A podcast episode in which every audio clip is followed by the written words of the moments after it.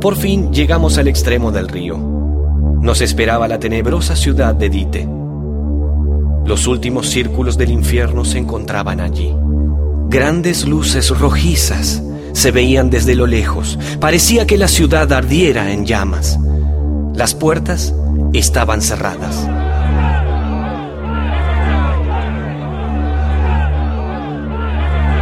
Entonces, una multitud de almas encolerizadas rechazaron mi presencia allí. Las almas indignadas reclamaron a Virgilio que me abandone y me deje solo en esas oscuras regiones. Mi temor fue en aumento. No sabía qué hacer ni decir. Pero el maestro me tranquilizó. Mientras estuviéramos allí, no me abandonaría. Virgilio se adelantó para hablar con ellos. No pude oír su conversación. Sin embargo, Vi volver a Virgilio desanimado. La puerta seguiría cerrada. Los demonios no la abrirían para nosotros. El poeta me dijo que esperaríamos. Alguien iba a venir en nuestra ayuda.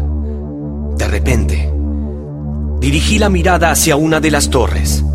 Pude ver algo espantoso. Tres mujeres de aspecto horrible se burlaban de mí desde lo alto. Eran las gorgonas.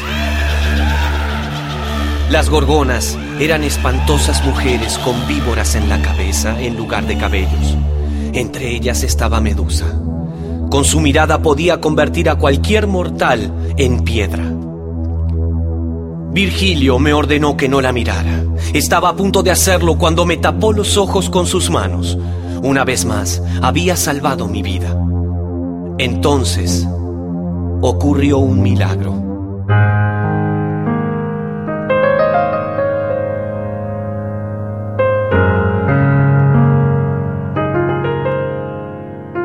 Una aparición celestial se hizo presente. Caminó sobre la superficie del lago. Las almas notaron su presencia y huyeron espantadas. El ángel apoyó un dedo en la puerta y ésta se abrió. Luego retrocedió, sin decir una palabra. Se marchó por donde había llegado. Teníamos acceso a la ciudad.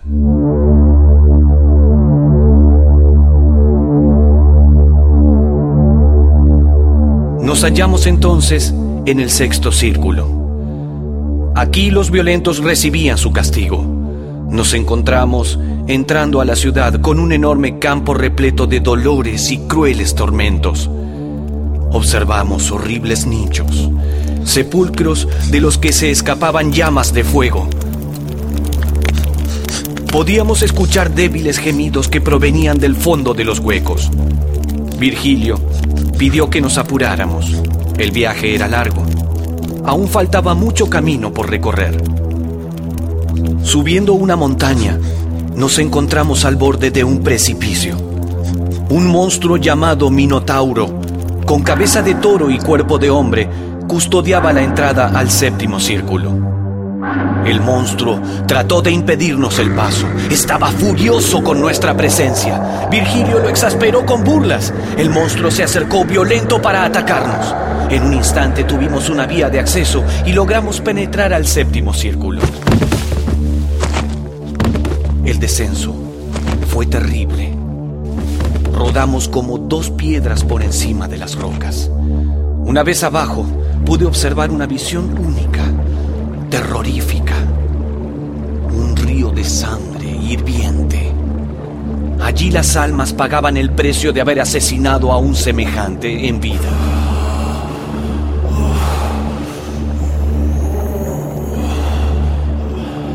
El castigo no se reducía a eso.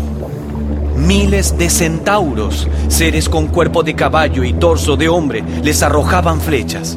Con ello, impedían que cualquier espíritu llegase hasta la otra orilla. Tres de los centauros, al vernos, se dispusieron a lanzarnos sus flechas. A diferencia de otras veces, Virgilio les habló de manera muy cortés. Los centauros entendieron las razones de mi maestro. Este les pidió consejos sobre un buen camino. Uno de los centauros nos guió un buen trecho. A medida que avanzábamos, el río iba disminuyendo su nivel. Las almas seguían sufriendo.